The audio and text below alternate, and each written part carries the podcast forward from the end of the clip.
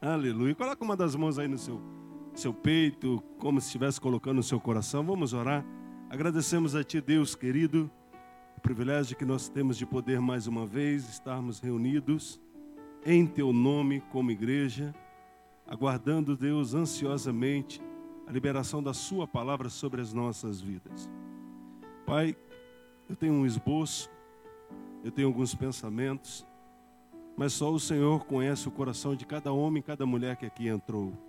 E só o Senhor sabe das demandas de suas vidas. Por isso, Deus, que o teu espírito fale à igreja nessa noite. Que nós possamos sair daqui de uma forma completamente diferente. Coloque algumas pessoas, Deus, no eixo. Starte algumas vidas aqui nessa noite. Existe um ano que já está encerrando e um outro novinho que está surgindo. Que nós possamos, Deus, encarar todos os nossos desafios e crendo que o Senhor sempre estará do nosso lado. Em nome de Jesus, desfaça com toda a fortaleza na mente, toda a prisão emocional. Nos retire dos ambientes de medo a qual nos encontramos internamente e nos coloque, por favor, Senhor, em liberdade, para que possamos te louvar e viver como a tua palavra diz, uma vida abundante. É o que nós desejamos em nome de Jesus. Amém e amém. Dê um aplauso ao Senhor. Junto com seus aplausos, declare: Seja bem-vindo à palavra de Deus. Aleluia. Irmãos, eu tenho aqui uma uma mensagem para compartilhar com os queridos. Confesso que essa semana minha, eu só estou na correria, mas eu creio que Deus tem algo para falar com a gente. O tema, eu gosto de dar um tema, né? O tema da nossa mensagem nessa noite é: Eu sou e tenho resultados da maneira que enxergo a vida.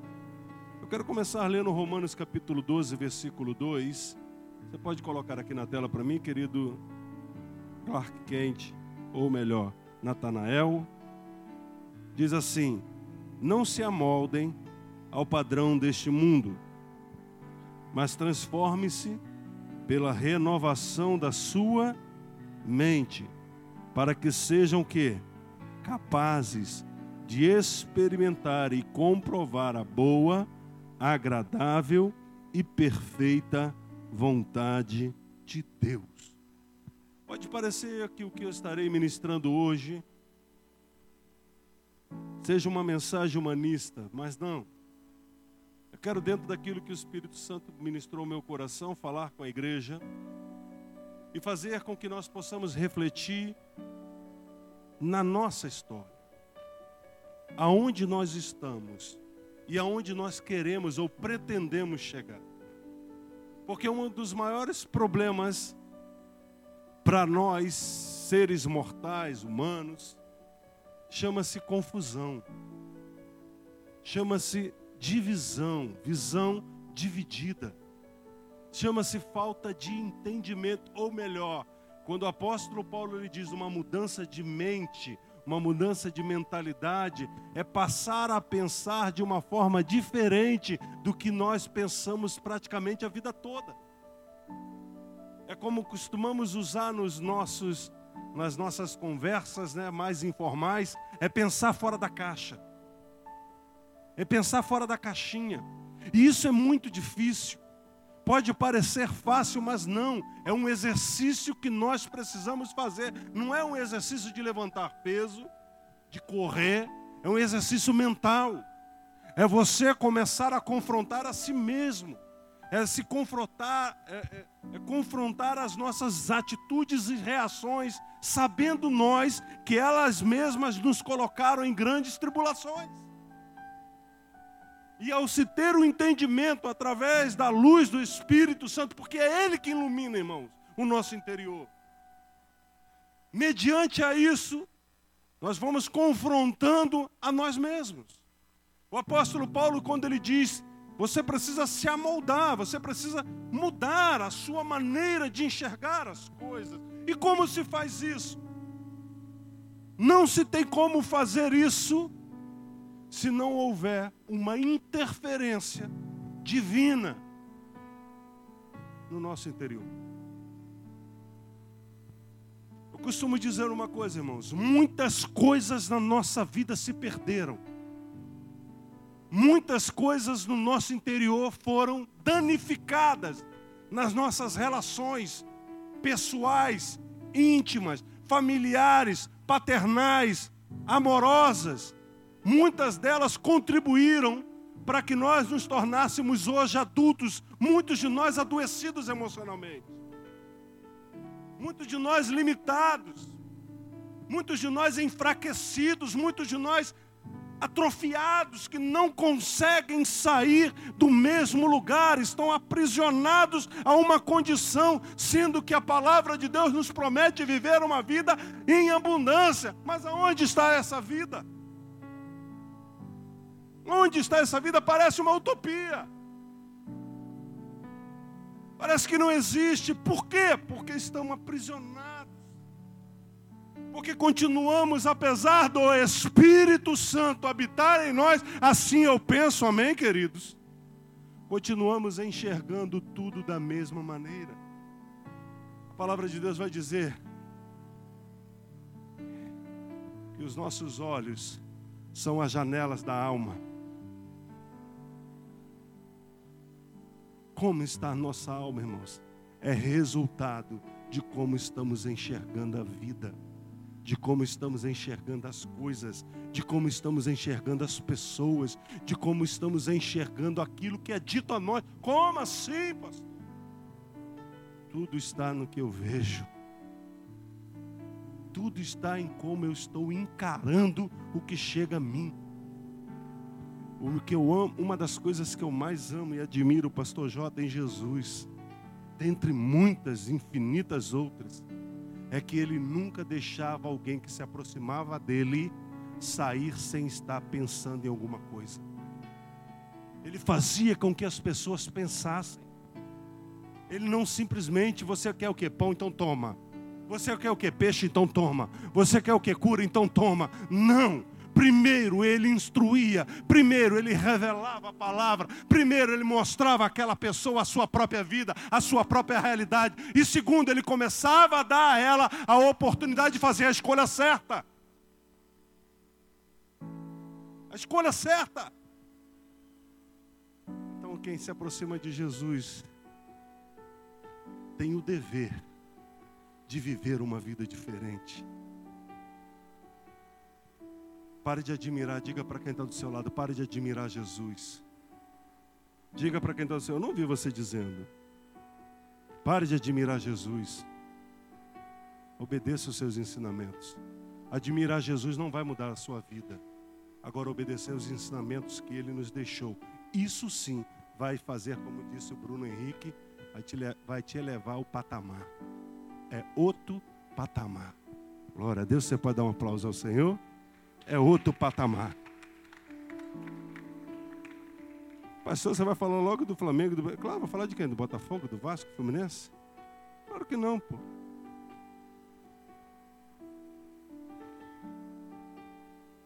Então precisamos de uma interferência, irmãos.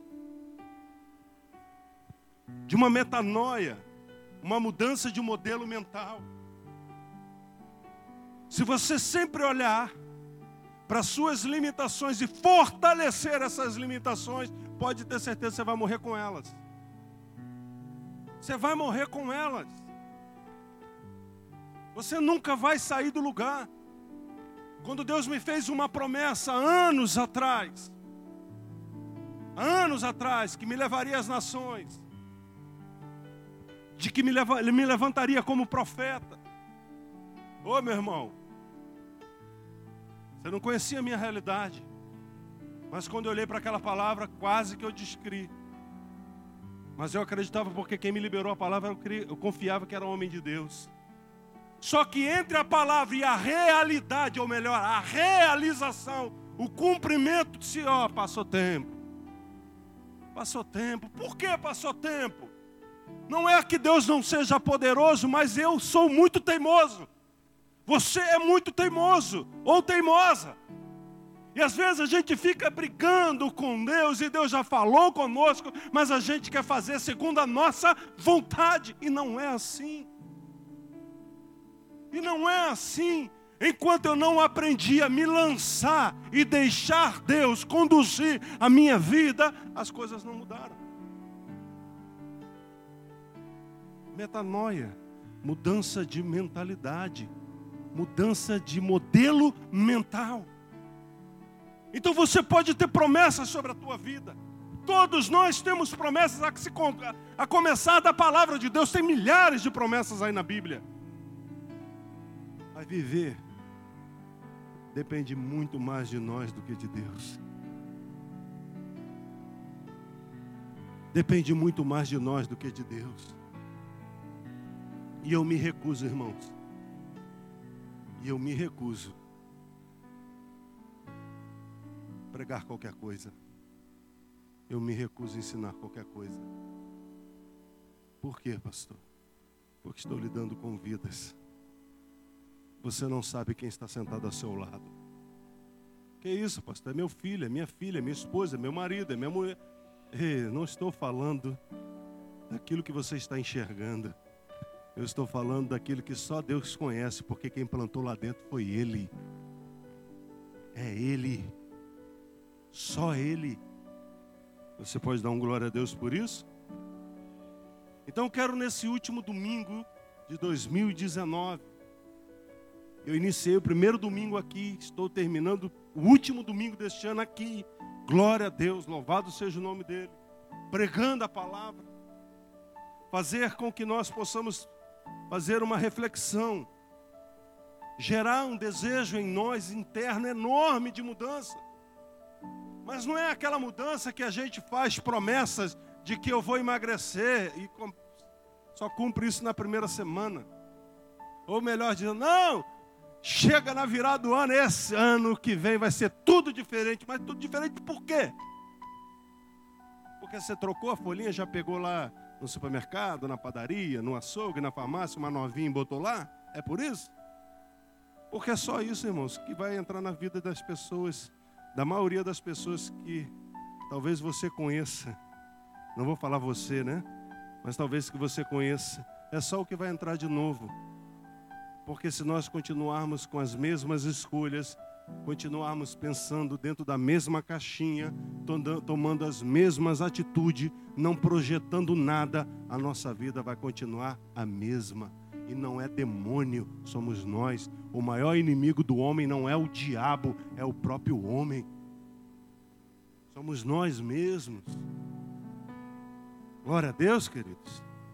Glória a Deus, você está aí? Então, uma das maiores barreiras na mudança se encontra numa visão consolidada que já temos de nós mesmos. É muito difícil você conseguir instruir quem não recebe instrução, porque já acha que já está bom, mas a vida não deslancha, as coisas não acontecem, ninguém mais suporta. É difícil. Por isso que Jesus fala: para de jogar pérolas a porcos. Eu não estou ofendendo pessoas, e isso não é uma palavra que ofenda. É simplesmente o porco não sabe o valor de uma pérola. Ele não sabe, aquilo não serve para nada para ele. Então Jesus está falando, cara, você está jogando algo tão valioso para alguém que não, não se preocupa nem em contabilizar o valor disso que, que ele está tendo acesso. E como mudar algo quando nós não achamos necessário mudar? ou mesmo achando necessário, não encontramos uma saída. Quero te levar a uma história do Antigo Testamento, que nós conhecemos muito, mas que contém uma verdade espiritual muito poderosa nela. Irmãos, a Bíblia, apesar de ser um livro que contém dezenas e centenas de histórias, de diversos personagens, diversas pessoas.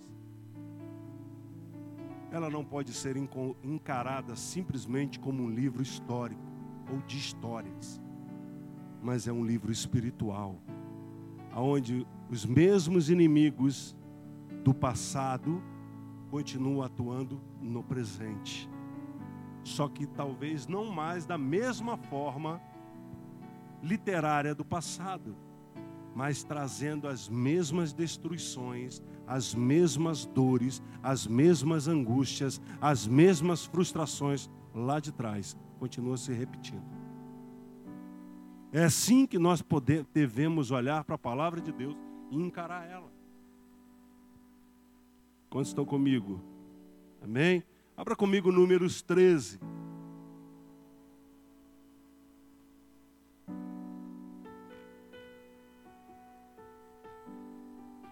Números 13.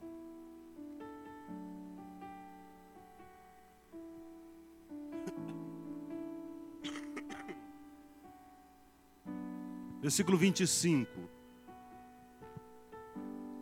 Moisés vai dar, vai, vai dar uma instrução ao povo aqui. Vai fazer conforme Deus orientou.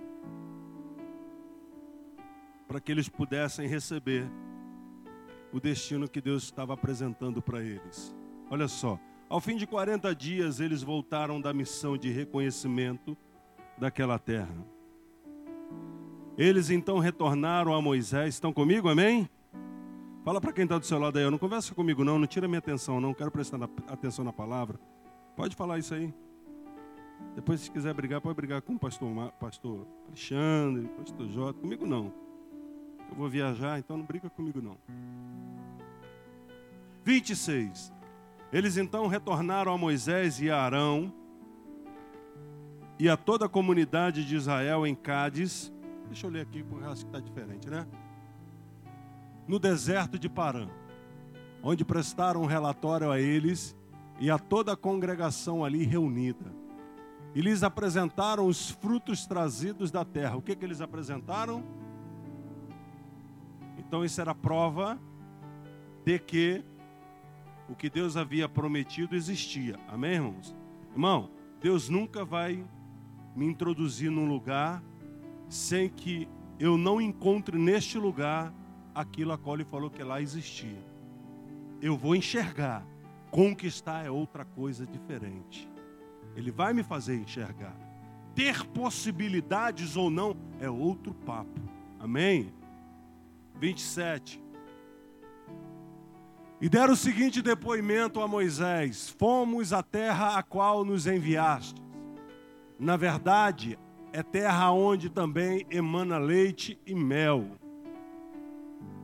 Eis os seus produtos, ainda falando do, do que eles tinham trazido. 28. Contudo, o povo que habita é poderoso as cidades são fortificadas, muito grandes. Também vimos ali descendentes de Enaque, 29. Os amalequitas vivem em Negueb, os ititas, os jebuseus e os amorreus habitam a região montanhosa. Os cananeus vivem perto do mar e junto ao Jordão, 30. Então Caleb fez o quê? Então Caleb fez o que, igreja? Calar o povo. Fala para quem está do seu lado, é preciso ter um Caleb na tua casa, no teu casamento, na tua família, na sua empresa, nos seus negócios. Quem é Caleb, pastor? É aquele que faz calar a voz contrária. É aquele que não aceita o negativo, o pessimista. É aquele que tem uma visão de Deus. É aquele que conhece quem é Deus. Irmãos, falar de Deus é fácil. Confiar em Deus é outro papo. Fé, fé não é crença. Fé é conhecimento. Quanto mais conhecimento de Deus eu vou adquirindo, eu não digo conhecimento somente literário ou teórico. Eu estou falando conhecimento de vida com Ele conhecimento de obedecer quando tudo na tua vida está dizendo, te mandando fazer, mandando você não obedecer. Quando até as pessoas mais próximas, mais íntimas, estão dizendo não vá por aí, e o Espírito de Deus está dizendo não, pode ir sim que eu garanto, mas você em alguns momentos prefere o quê? Ir pelo lugar que as pessoas mais íntimas e mais próximas estão te guiando. Isso é conhecimento de Deus. E quanto mais eu vou conhecendo Deus, isto é, experimentando de Deus na minha vida, em realizações, em conquistas, em mudanças pessoais, em mudanças familiares, em mudança espiritual, de dentro para fora, mais a minha fé vai sendo aumentada. Mais eu vou confiando mas os desafios, apesar de serem cada vez maiores, eu continuo caminhando em direção àquilo que Deus está me mostrando. Amém, meu irmão? Confiança. Fé não é crença, não é pensamento positivo, não é, não é orar dez Pai Nosso, dez Ave Maria, não é subir ao monte vinte vezes, descer do monte trinta vezes, não é correr uma 10 quilômetros falando em línguas que vai mudar a nossa vida. Não. Isso é crença. Isso é uma receita de bolo que muitos de nós precisamos para apoiar a fé. Fé não é isso. Fé é conhecer Deus. A fé é o firme fundamento das coisas que não se veem. É que não se, não é que não existem, é que não se veem. Eu não confio naquilo que não existe, eu confio naquilo, naquele que eu não vejo com os meus olhos naturais, mas eu sei que é real. Paulo estava na Grécia e lotado de imagens de esculturas. E para cada lado que ele olhava tinha um Deus, um D minúsculo. Até o momento que ele olha um lugar que só tinha uma escrita no chão ao Deus invisível. E ele fala: Esse é o Deus que eu prego. É sobre esse Deus que eu vim falar. Ele pode ser invisível, mas ele é real. Porque os outros deuses, como diz o apóstolo Paulo na sua palavra, são demônios. Por que, pastor, são demônios? Porque a palavra de Deus diz que atrás de cada imagem de escultura tem um demônio, não tem outros deuses, só existe um Deus. Os outros supostos deuses, que as pessoas vão dando todo tipo de nome, de ah, é, é Exu não sei o que, ah, é entidade não sei o que, ah, é o Deus não sei o que, ei, para de bobagem. Isso são demônios, são anjos caídos. Porque Deus é só um criador de todas as coisas, inclusive meu e seu criador. Meu e seu criador. Então nós precisamos aprender sobre fé, confiança não é possível que Deus não tenha feito nada na sua vida que não possa ter despertado um pouquinho sequer de fé. Eu não posso acreditar nisso. Fala para quem está do seu lado, pare de andar por aquilo que você vê.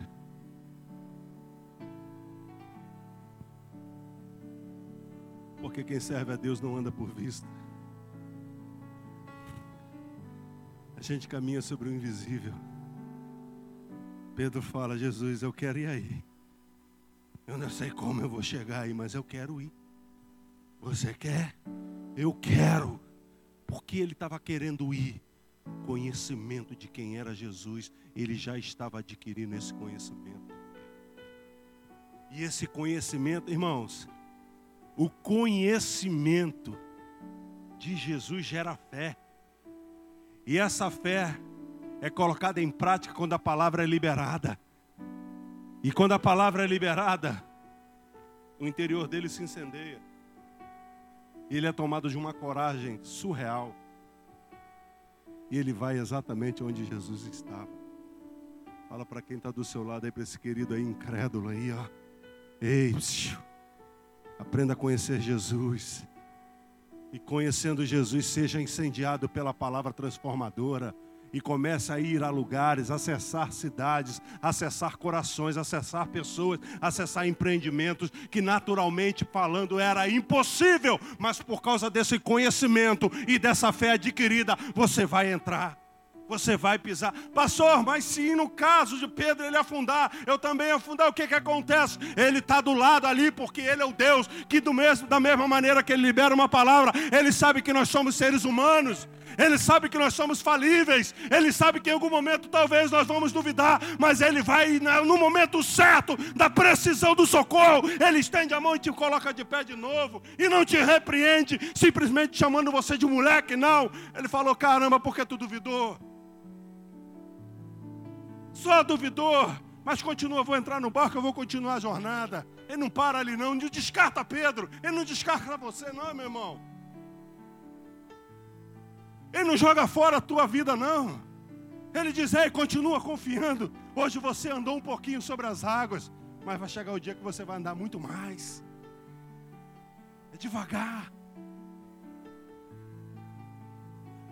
Então precisamos de Calebes, pessoas que confiam no Deus que serve, mas não confiam só de boca, mas confiam de espírito e verdade que está vendo que ninguém está vendo. E no momento certo não é aquele Maria vai com as outras, o piolho, não. Não, não, não, não, não. Eu não concordo com o que você está dizendo, não. O apóstolo Paulo tem uma frase que eu gosto de usar. Porque cada vez mais eu tenho podido usar essa palavra. Que eu creio, por isso eu falo. Quanto mais a gente vai se aproximando ou se aprofundando no conhecer de Deus, mais a gente acredita no que fala. Mais a gente acredita no que fala. Porque tem momentos na nossa vida que a nossa pregação, irmãos, é simplesmente teologia, conhecimento histórico e bíblico.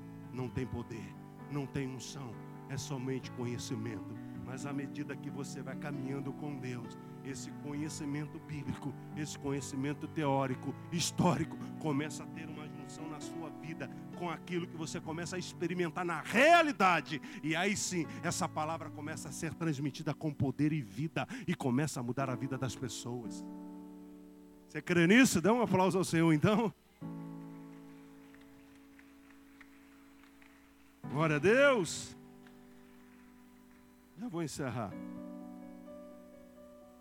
Sério, pastor? Brincadeirinha, gente. Brincadeirinha. Versículo 27. E deram o seguinte relatório a Moisés. É 27 não, 27 já falei. É 30. Então Caleb fez o povo calar-se perante Moisés e disse: Subamos e tomemos posse da terra. É certo que venceremos. Irmãos, terra tipifica tudo aquilo que Deus tem ministrado a nós. Alexandre estava falando comigo que quer fazer é mestrado, né? Tem gigante para você fazer esse mestrado? Tem dificuldade? Muitas. Mas tem um mestrado?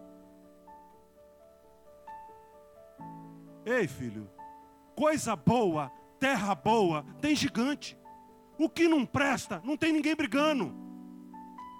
Ninguém briga por aquilo que não presta, por aquilo que não tem valor, por aquilo que não tem serventia. Agora, aquilo que presta, aquilo que é bom, aquilo que é promessa de Deus, existe contenda, existe confusão, existe guerra, sim. Dificuldade, sim. Eu vou ter que empreender esforços, sim. Pastor, mas Deus não me ajuda, é claro, meu irmão. Você vai experimentar nessa trajetória coisas que uma pessoa sem Ele não experimentaria. porque eu não tenho experimentado, pastor, porque você só está olhando de longe e vendo, não tem gigante. É difícil, não dá. Nunca vai dar. Nunca vai dar. Nunca vai dar. Nunca.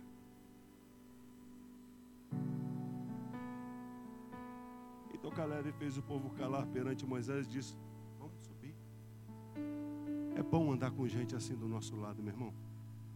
É bom andar com gente que pega no nosso. Não, não, não papai, desanima, não, vamos embora. É bom.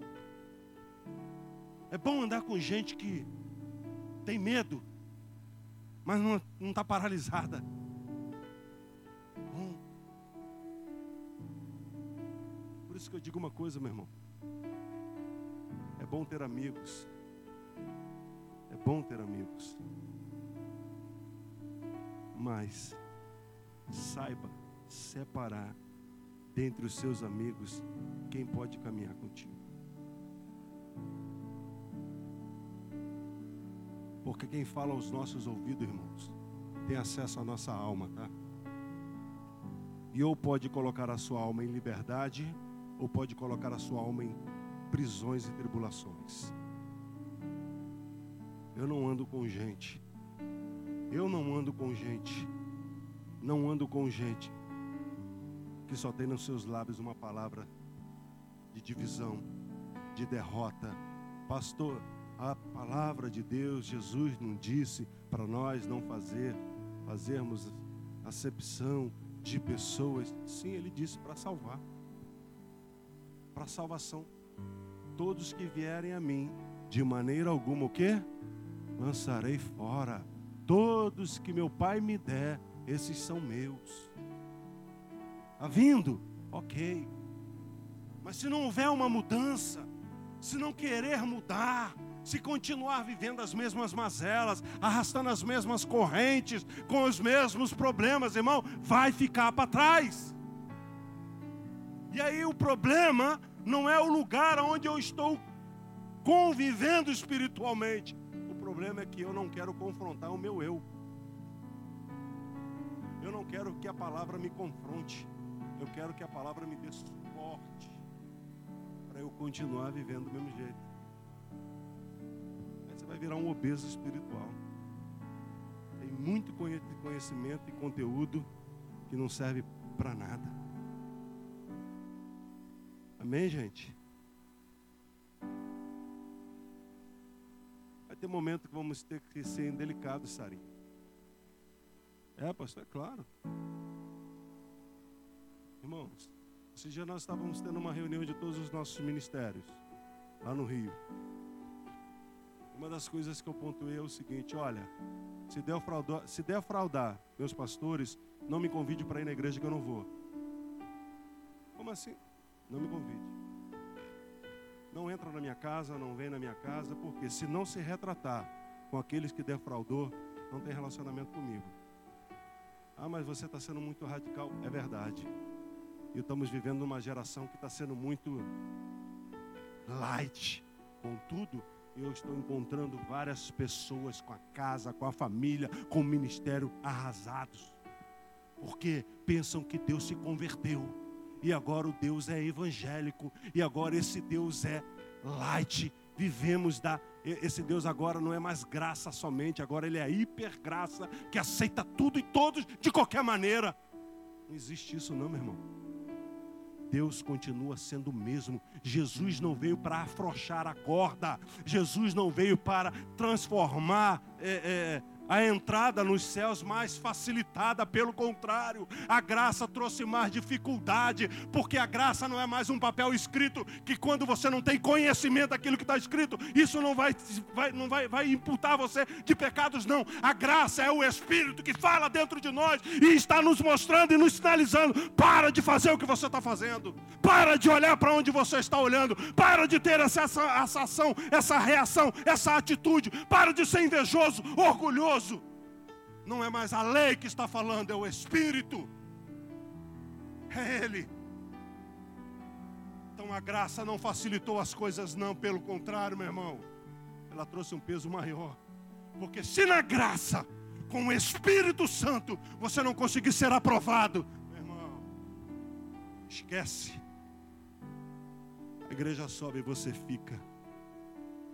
Mas eu fiz, pastor, em nome de Jesus. Ele vai dizer para mim e para você: ó, você fez porque você quis, você fez na sua vaidade você fez no seu orgulho, você fez porque você tinha dinheiro para fazer, você fez porque você tinha conhecimento para fazer. Eu não estava no que você estava fazendo. No início eu até estive, quando você era humilde, quando você me pedia permissão, quando você perguntava a mim o que falar, quando você olhava para mim e confiava em mim. Depois, quando você começou a crescer, você esqueceu que eu existo, e aí você começou a fazer por conta própria, porque você aprendeu como fazer. Te instruíram, você foi ensinado por um coach que te ensinou como manipular a plateia e fazer todo mundo mundo rir e todo mundo chorar. E aí você achou que eu estava nisso, eu não estava nisso.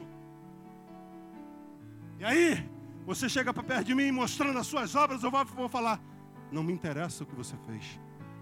Rapaz, uma vez, Deus vira para Samuel e fala: Olha, Samuel, para com essa bobagem, porque eu não, eu não me alimento de sangue de animais. Eu não como carne de animais. Então é para mim, o que importa é a obediência, não é sangue de touro, não é a oferta que você traz, é a obediência. E se essa obediência não estiver entrelaçada com o teu coração, não serve de nada. Não serve de nada. Essa mensagem ninguém quer mais ouvir. É uma mensagem ruim. A gente quer saber quando é que nosso carro vai chegar. A gente quer saber quando é que meu marido vai voltar para casa. A gente quer saber quando é que eu vou sair da guerra, da luta. A gente está doido para cantar. Quem me viu passar na prova e não me ajudou, quando me vê na bênção vão se arrepender. A gente quer cantar isso. Fruto da alma, fruto de uma alma egoísta, vaidosa. E aí precisamos de um Caleb para calar o povo. Cala a boca. Vocês estão falando como qualquer pessoa fala. Nós somos geração de Deus. Fomos protegidos 400 anos no Egito por Ele. Nós fomos levados lá porque Deus teve misericórdia de nossos antepassados e quando vi e antes da seca chegar que mataria todo mundo, ele nos deu, uma, nos deu um governador chamado José, que nos levou para lá, nos deu, nos deu as melhores terras. Só que nós gostamos demais do Egito. Nós temos a mania de quando eu ia falar o pasto tá bom, mas é indelicado. Nós temos a mania de quando as coisas estão boas, mesmo se Deus não estiver, não interessa.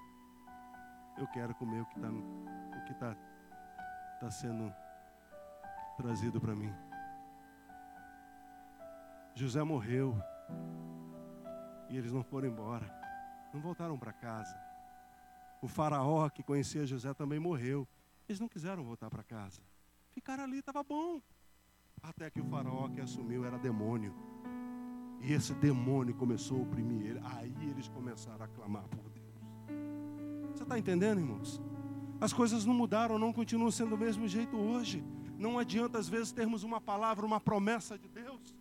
Se nós tivermos um pensamento como esses dez espias ou espiões, ou aqueles que foram visitar a terra, se nós formos como ele, nós vamos ter uma promessa, saber que Deus é vivo, mas não vamos desfrutar de nada. E aí vamos ficar enchendo a igreja, fazendo correntes, fazendo campanhas, querendo objetos ungidos, porque queremos nos apegar a alguma coisa. Então, se o pastor me der aquilo ali, que ele está bebendo a água, a água é poderosa. Cara, ele vai para Portugal, foi abençoado. Eu também quero, então vou pegar aquilo ali, vou levar para casa e vou começar a orar para aquilo ali. Isso é bobagem, gente. Isso é bobagem. Entrega o seu caminho ao Senhor, confia nele e o mais ele fará. Se entregue mesmo comece a se dedicar a Deus, comece a se dedicar à palavra, comece a ter um tempo de oração, você e ele, comece a perguntar para ele aonde eu posso ser útil, o que o Senhor precisa que eu faça. Só queremos chegar para ele e pensar, ah, eu quero isso, eu quero aquilo. Não. Senhor, onde eu posso ser útil? Senhor, o que o Senhor quer que eu faça? Senhor, onde eu posso investir alguma coisa? Me mostra quem eu posso abençoar, quem eu devo abençoar, quem o Senhor quer. Vou falar uma coisa para vocês aqui, irmãos. Nós não pedimos essas coisas, não falamos essas coisas com Deus. Não falamos. E aí Tiago vai dizer: vocês estão orando, mas não recebem nada. Por quê? Porque estão pedindo mal estão pedindo para os seus próprios deleites. Você pode dar um aplauso mesmo com essa palavra amarga? Sabe porque o pastor vai viajar?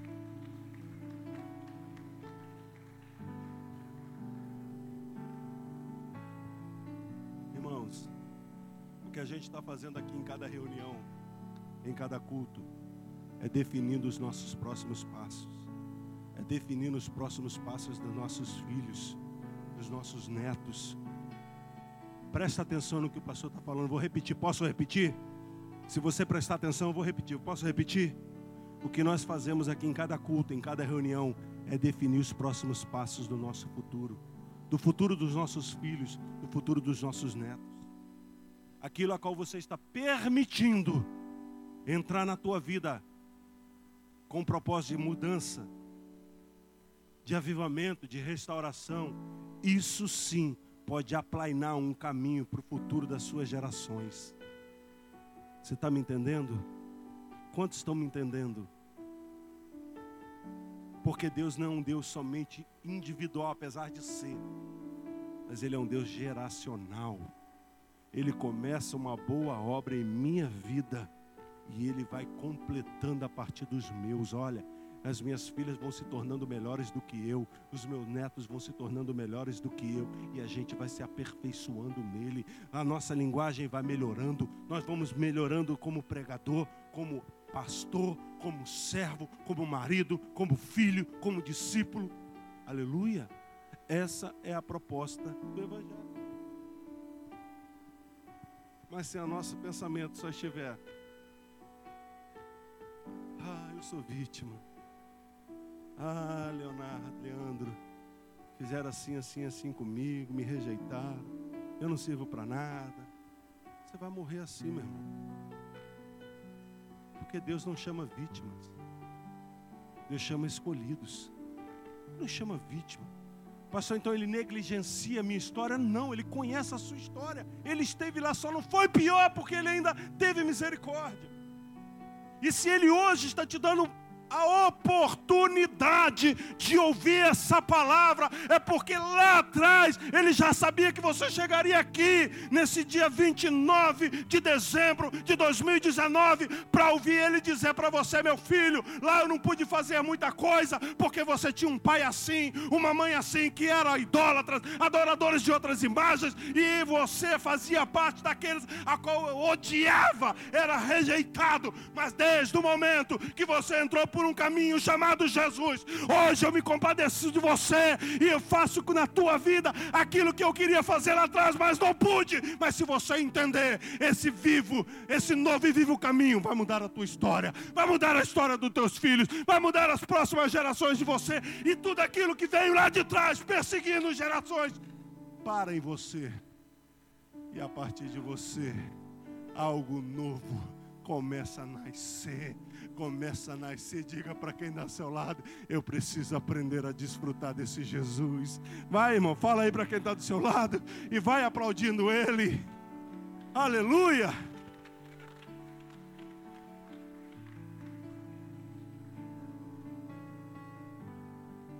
É assim, meu irmão. É assim. É assim.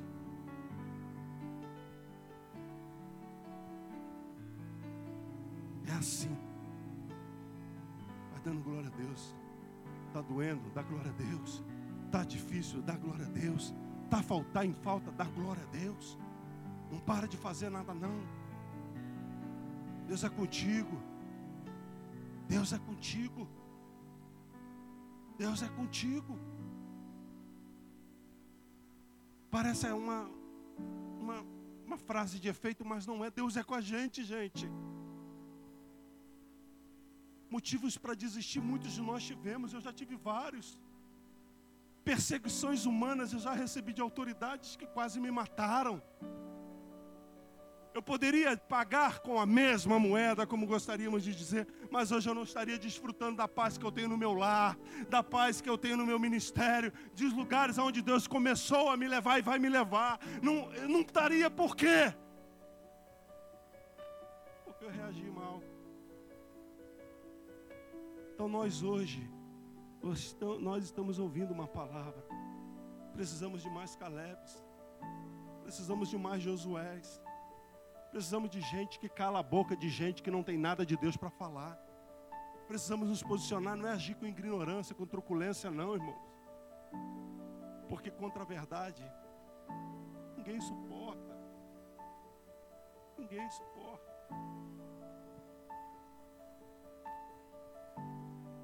Encerrar, vou encerrar. Não vou ler mais nada não. Só o versículo de 33 para eu terminar. Pode vir aqui o, o, o pessoal do louvor.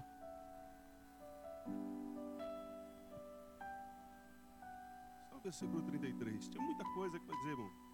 Se eu não me engano, aqui tem 14 ou 15 páginas de mensagem. Ó, isso aqui tudo é mensagem, ó, ó, ó. Vou parar aí. Pessoa só gosta de escrever.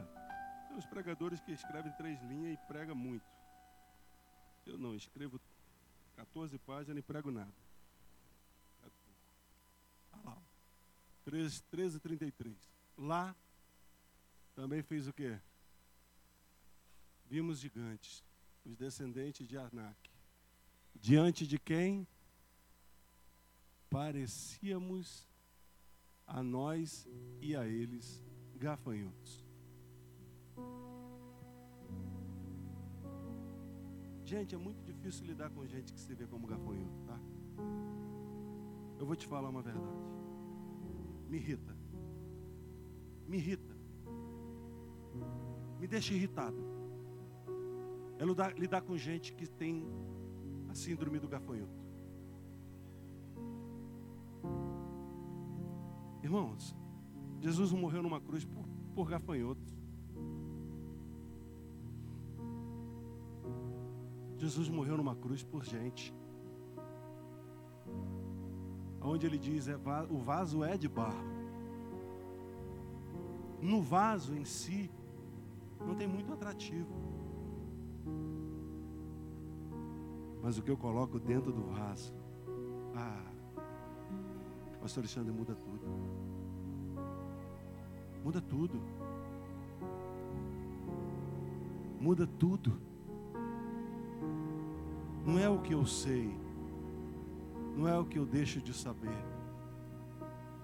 é o que está dentro de mim, é o que eu carrego. Não é o que eu sei, não é o que falaram de mim ou falaram para mim, é o que eu carrego, é o que eu carrego, e isso é o tesouro.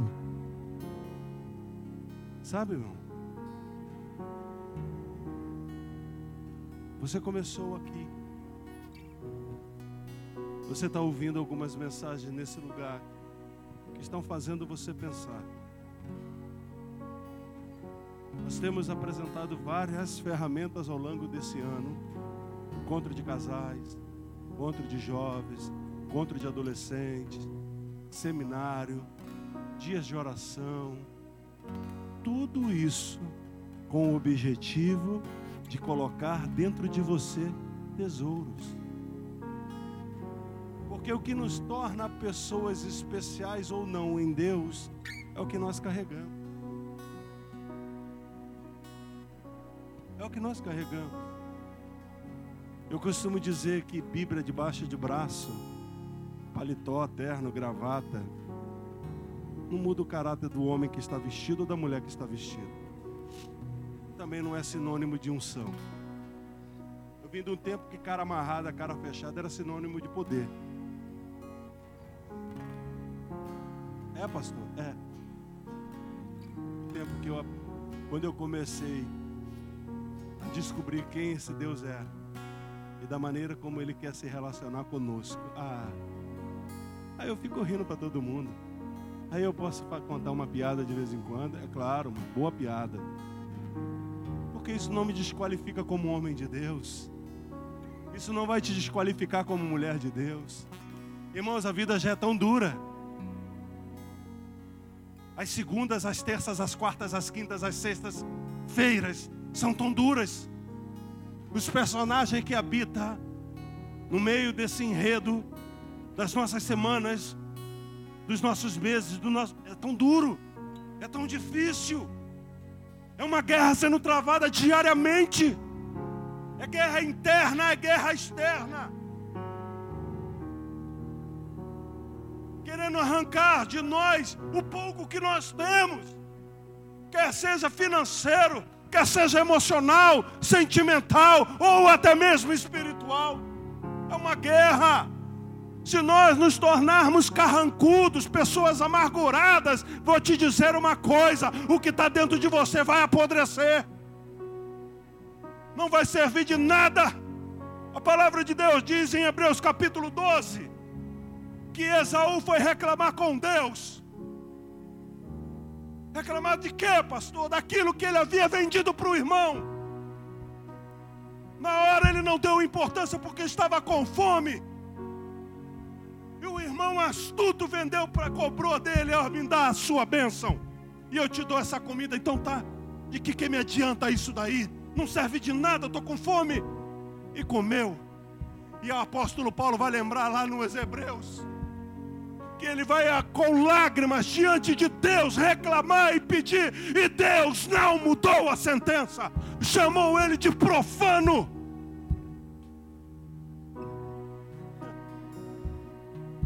Deus era para ser Deus de Abraão, Isaac e Esaú. Não, pastor, mas a história. Ei, esquece o que a gente sabe porque nós estamos lendo.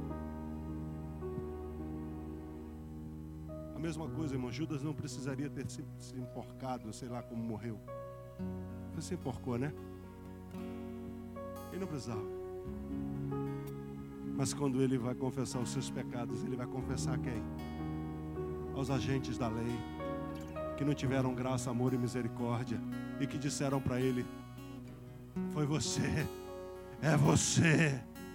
Se ele encontra um pastor Alexandre, pregador da graça, você ia falar para ele: Não, rapaz, se arrepende, confessa seus pecados, vai lá, ele vai perdoar, ele vai te tirar essa culpa. O que você fez não tem como voltar atrás. Mas já serviu. Era propósito, mas você não precisa morrer, não. Ops, para. Pastor, é um pensamento, tá, irmão? É um pensamento. Mas é porque eu penso, Deus age assim. Então Esaú, ele se torna alguém como a própria palavra diz: não permita que uma raiz de amargura dentro de você cresça e contamine quem está próximo. Olha para mim. Se o teu ano não foi tão bom assim como você esperava, porque tem algo que eu espero e tem a ótica de Deus. Entendeu? Tem a maneira como eu enxergo e tem a maneira como Deus enxerga.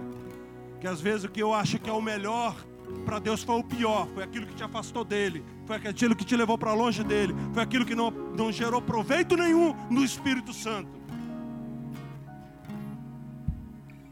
Mas aquilo, pense numa coisa: você está findando um ano, independente de como foi, não permita que a sua fé seja abalada, não permita, construa a sua casa sobre a rocha, isso é, os seus projetos, aquilo que você está almejando, comece a pensar como alguém que tem a mente de Cristo. Alguém que tem a mente de Cristo está na cruz, está perdoando. Alguém que tem a mente de Cristo está na cruz, mas está abrindo um caminho para um ladrão entrar e entrar no céu. Alguém que tem a mente de Cristo não para, não se paralisa, não fica focado somente nos problemas. Alguém que tem a mente de Cristo está sempre olhando naquilo que pode fazer, num futuro que ainda não alcancei, mas poderei alcançar.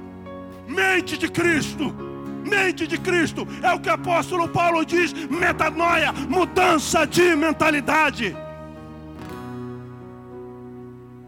Dos doze, dos doze espias que foram levantados por Moisés, eu não sei quantos aqui sabem, mas todos eles eram príncipes. Todos eles eram príncipes. Isso significa, não é a posição que eu ocupo, não é a patente que eu tenho, não é o diploma que eu carrego que me qualifica ou não nas coisas espirituais, e sim a minha intimidade, a minha intimidade com esse Deus. Esse Deus que Caleb serviu, esse Deus que Josué serviu, esse Deus que fez com que esses homens enxergassem aquilo que mais ninguém enxergava, esse Deus que fez com que aqueles homens, ao carregar um cacho de uva, trouxessem aquele cacho de uva como um troféu, dizendo: É, esse aqui é o meu Deus, isso aqui é a prova da vitória do meu Deus.